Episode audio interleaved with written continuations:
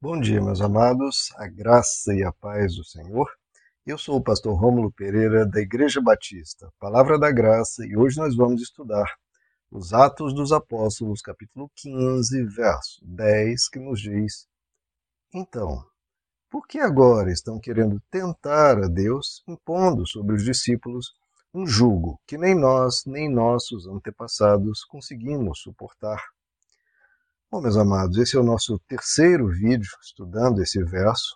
Lembrando que Atos capítulo 15 trata de um tema central da espiritualidade, para nós entendermos o papel do Antigo Testamento na vida do cristão. Novamente, o apóstolo Pedro que está argumentando que guardar esses princípios da antiga aliança, forçar os gentios a guardar isso, quando a antiga aliança foi concebida para ser temporária e apenas para os judeus, e era apenas um rascunho do que Deus queria, não era a totalidade do que ele queria, a totalidade veio em Cristo. O que que é, qual que é o argumento dele? Põe três pontos aqui. Primeiro, forçar o gente, querer forçar que os gentios guardem a antiga aliança, isso é tentar a Deus, é desagradar a Deus. Segundo ponto, isso é um jugo, é um peso, e um peso desnecessário, porque era uma lei primitiva e com várias questões e problemas que veio, que Deus só tolerou e permitiu, nas próprias palavras de Jesus, por causa do, da dureza do coração humano. Agora, outro ponto aqui que o apóstolo Pedro também coloca, ele diz que um jugo que nem nós, nem nossos antepassados conseguimos suportar. Então, o que, que ele fala? Olha só, a lei do Antigo Testamento, nós judeus não conseguimos cumprir. Nós quebramos essa aliança mil e uma vezes. Isso está escrito no Antigo Testamento, que foi quebrada. Ela foi uma aliança quebrada. Quebrou. E aí Deus, porque vocês quebraram a aliança, eu trarei uma nova aliança que viria através do Messias. Uma aliança quebrada. Por quê? Porque eles não conseguiam cumprir. Não conseguiam cumprir. Tanto é que a última palavra do Antigo Testamento é a palavra maldição. Vocês sabiam disso? É a última palavra do Antigo Testamento. Por quê? Porque eu, eu mostra que mesmo um povo sendo treinado, Deus enviando profetas, Deus enviando juízes, enviando reis, enviando levitas, enviando eh, profecias, etc, etc. Mesmo assim, com toda essa instrução, mesmo com a revelação da lei, das escrituras, esse povo não quebrava aliança, não conseguia obedecer mesmo com todo esse investimento, treinamento, etc., não obedecia, quebrava, desobedecia o tempo todo. Então, qual que é a solução? Ah, já sei, a solução é vamos obedecer mais, vamos. Não, meu irmão, o ser humano, o que, o que a lei mostra, o que o Antigo Testamento nos mostra, é que mesmo o povo mais dedicado da terra, que é o povo judeu, o povo mais compromissado, mais e, recebendo todo esse treinamento com profetas, com levitas, com reis, com etc., com ministração de Deus, revelações, visões, atuações. De... Mesmo assim, qual que é o resultado de toda tentativa de obediência humana? Fracasso. Sempre foi, sempre será. Eles sempre quebraram aliança. Isso é não apenas para o povo judeu, mas a verdade para todo ser humano.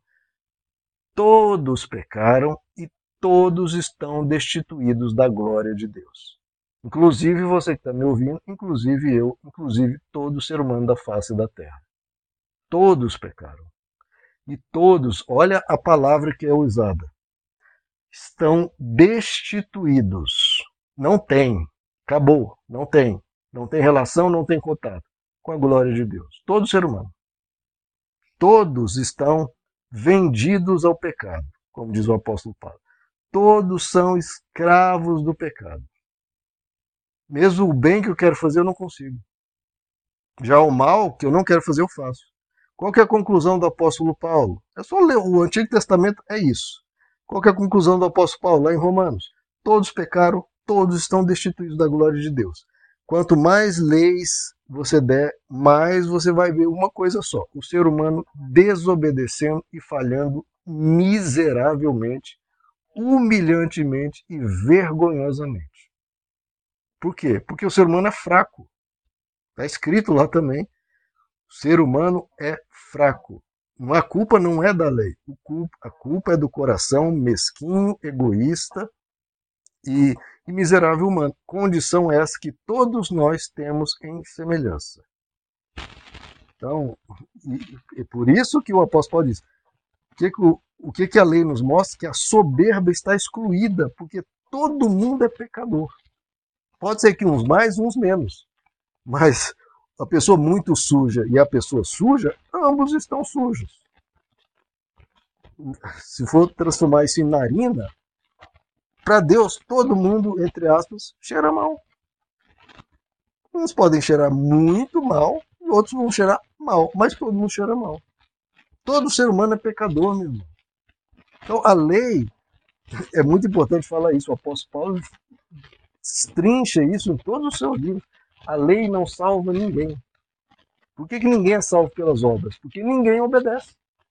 Ah, pastor, eu obedeço. É? O que o apóstolo Tiago diz? Quem erra em um ponto é réu de todos. É réu de todos. Você pecou uma coisa, errou, errou, acabou, meu irmão. Você nunca errou? Todos pecaram. Todos estão destituídos, removidos, sem contato, sem relação, destituídos da glória de Deus. Acabou para você, acabou para mim, acabou para todo mundo. Aos olhos de Deus, isso que os cristãos não entendem isso. De, deveria ser o beabá, o básico. Todos estão condenados. Todos. E ainda ficou aquela conversinha, né? Ah, será que fulaninho vai para o inferno? Não, meu irmão, você vai para o inferno se não for a graça de Deus. Eu e todo ser humano, porque ninguém obedece. Ninguém, pô. Está escrito isso. E quem diz que não peca, ah, pastor, não, eu obedeço, eu não peco. É? O que, que a Bíblia diz? Quem diz que não peca é mentiroso. Ou seja, quem diz que não peca acabou de pecar mais uma vez.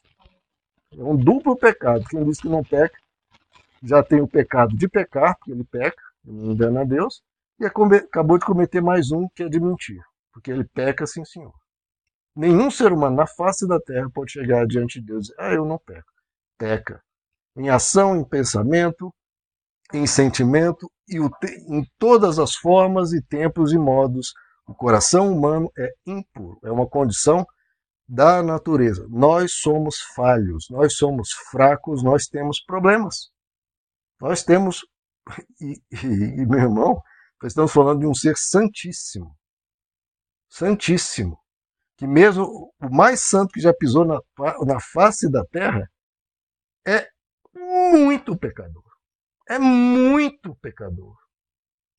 Porque você pode, é você pode ter um carro top de linha diante de uma Ferrari, é uma, uma carroça. Isso fazendo uma comparação grosseira. Agora você compara a santidade de qualquer ser humano com Deus, meu irmão. Pelo amor de Deus. A gente tem que ter senso de proporção. Todo ser humano é pecador. Terrivelmente pecador. Todos pecaram, e eu repito de novo, destituídos da glória de Deus. Então, para que serve a lei? A lei não salva ninguém, porque ninguém vai conseguir obedecê-la. Ninguém. Zero. Zero. Nenhum ser humano. Zero. Lá em Apocalipse, eu acho muito belo, né? que mostra o trecho que está lá o livro, e o texto nos diz: E não foi achado ninguém ninguém, você não foi, nem eu, nem ninguém, não foi achado ninguém digno de abrir os selos. Ninguém. E diz que o apóstolo João, ele que era apóstolo, escolhido por Jesus, treinado por Jesus por três anos e meio, estava lá e ele chorou. Talvez até por vergonha também, que ele também não foi achado digno. O apóstolo Pedro não foi achado digno, Paulo não foi achado digno, Davi não foi achado digno, Buda não foi achado digno, ninguém foi achado digno em toda a história humana. Nem Enoque, que foi arrebatado aos céus, nem Elias, nem Eliseu, nem Moisés, nem Salomão, nem Jó. Quem? Ninguém foi achado, é tudo pecador. Diante de Deus, tudo horrível. Ninguém foi achado digno.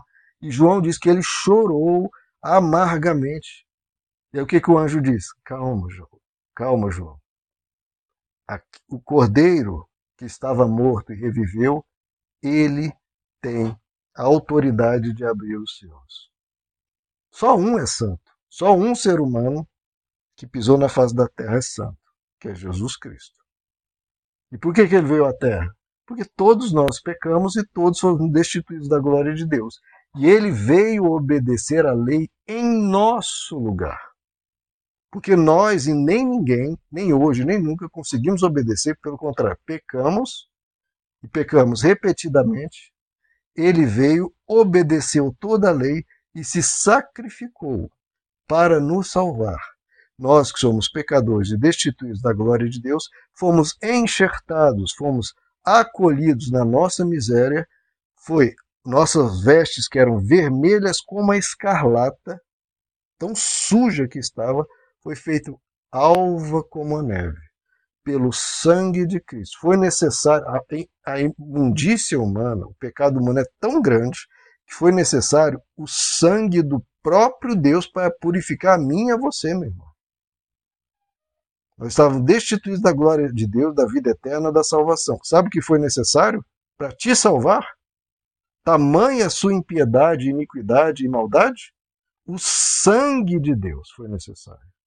O sangue do próprio Deus para te purificar. Tamanha o nível da nossa doença, do nosso envenenamento. Só havia uma cura: o sangue de Cristo. Não é a obediência, porque não é a obediência que nos salva. A lei, queridos, de novo, a lei só mostra o pecado humano. Não traz salvação alguma. O que a lei traz é condenação. Paulo, Paulo fala em 2 Coríntios capítulo 3. É o ministério da condenação e o ministério da morte. O que a lei traz é, joga na nossa cara, você está condenado porque você não cumpre isso aqui. Muito longe da perfeição. Então a lei, ela condena, ela não salva ninguém. A lei é o diagnóstico, é como né, o Antigo Testamento é o médico trazendo aqui, ó, você tem um câncer terminal e tem duas semanas de vida. É isso. É o diagnóstico, não é o remédio. Pelo contrário, é um péssimo diagnóstico. Então, para que serve a lei? Como você perguntar, para que serve o diagnóstico de uma doença?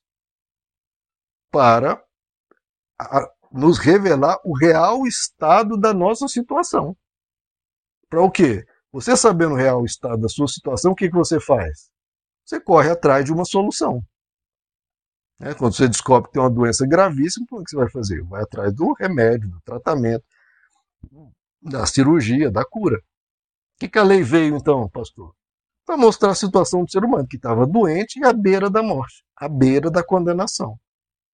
Quando você lê todos os mandamentos de Deus, você, claro, precisa buscar se tornar uma pessoa melhor, crescer, evoluir, ser uma pessoa mais, mais coerente com os princípios da palavra de Deus, sim. Mas o que aquele mandamento faz também é te dizer que você é pecador. Cada mandamento da Bíblia está dizendo uma coisa para você: você é pecador, você não consegue cumprir isso aqui com perfeição.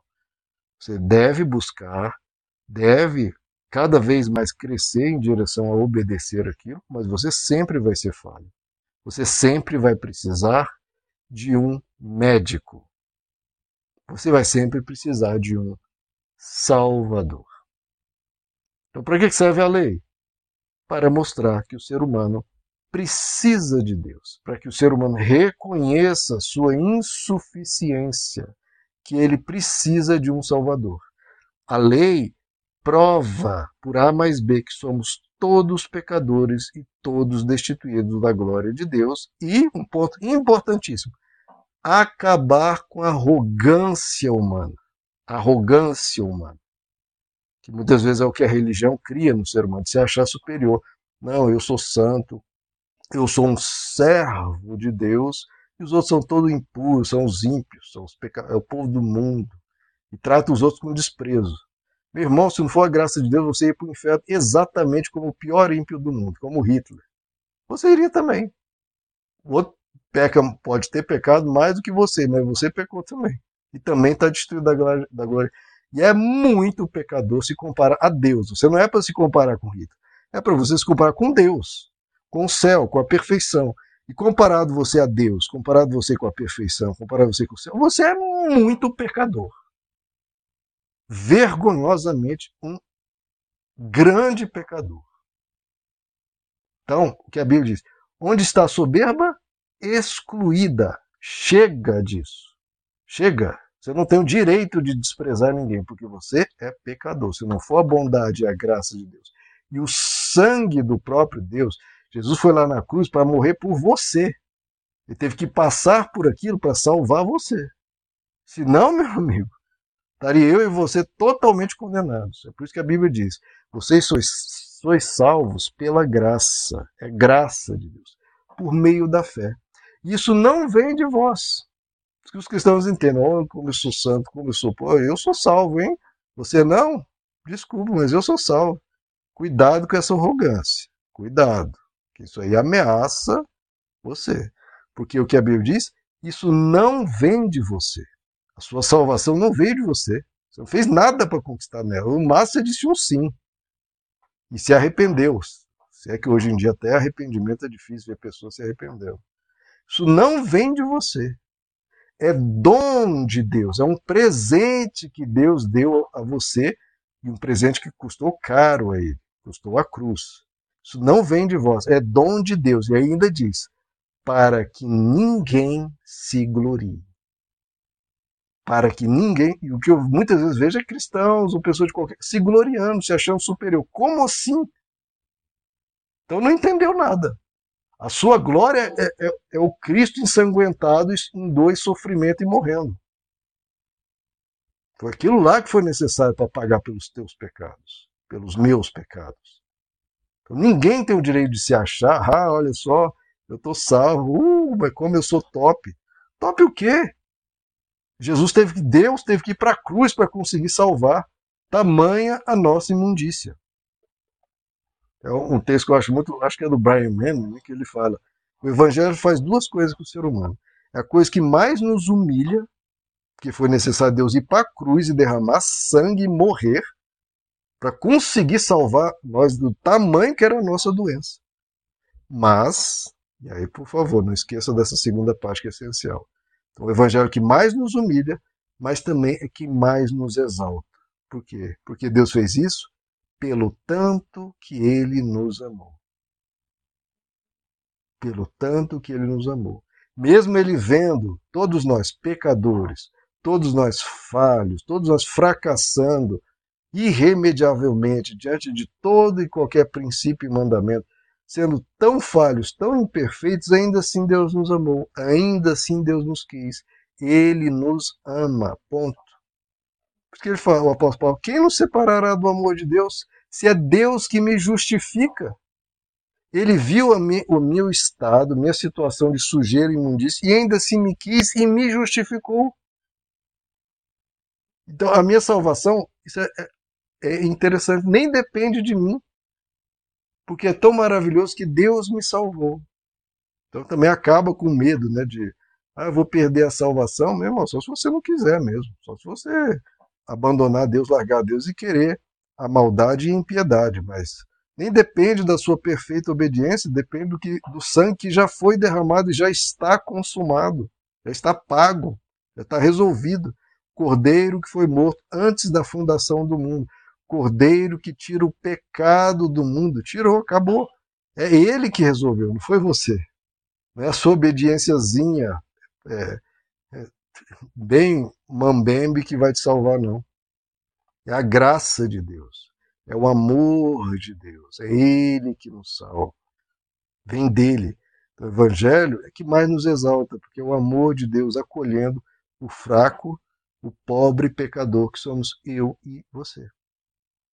Então, queridos, que a gente compreenda isso. A soberba tem que estar excluída para que ninguém se glorie. Isso não vem de nós, queridos, é dom de Deus. Então, olha o nível do Novo Testamento. Tudo isso que eu estou falando aqui é Novo Testamento, é a nova aliança. Não é a antiga. A antiga só veio o que para mostrar, de novo, a situação do ser humano, que era condenação, fracasso e maldição. Esse é o estado do ser humano. O que, que Deus fez diante disso? Condenou? Não. Ele veio nos salvar. Ele veio ser condenado em nosso lugar. Aquele que não conheceu o pecado foi feito pecado. Deus se fez pecado. Aquele que não conheceu o pecado foi feito pecado para que nós fôssemos feitos justiça de Deus. Você foi feito justo, meu irmão, porque Deus pegou todo o nosso pecado e jogou sobre si e pagou tudo isso. Aquele que não conheceu o pecado foi feito pecado para que nós fôssemos feitos justiça de Deus. Nós somos limpos e lavados e purificados pelo sangue de Cristo. Essa é a nova a antiga aliança vai ficar falando de obediência, vamos obedecer os mandamentos. Primeiro, ninguém obedece. Nós vamos procurar obedecer, etc, etc. E crescer e amadurecer e nos tornarmos pessoas melhores. Mas isso não é centro da vida humana. Isso só traz culpa, condenação e medo e maldição, que é a última palavra do Antigo Testamento. Já a graça de Deus nos perdoa, nos acolhe, nos limpa, nos enche de amor e agora eu vou obedecer, não por medo, mas porque, ah, que Deus bom que me salvou. Eu vou seguir a esse que me ama, eu vou ouvi-lo, vou caminhar com ele, vou deixar ele me guiar. E eu quero andar com esse Deus que me ama, que me resgatou do poço da lama onde eu estava, me lavou, me limpou e vai me ajudar a cada dia a ser uma pessoa melhor. Já salvo. Eu vou obedecer não para ser salvo, porque minha obediência não me salva e nem me salvaria porque eu não tenho condições. Eu vou obedecer por amor a Ele, pelo que Ele fez por mim, porque eu creio em tudo que Ele ensina. Meus amados, esse é o Evangelho. Que Deus lhes abençoe. A graça e a paz do Senhor.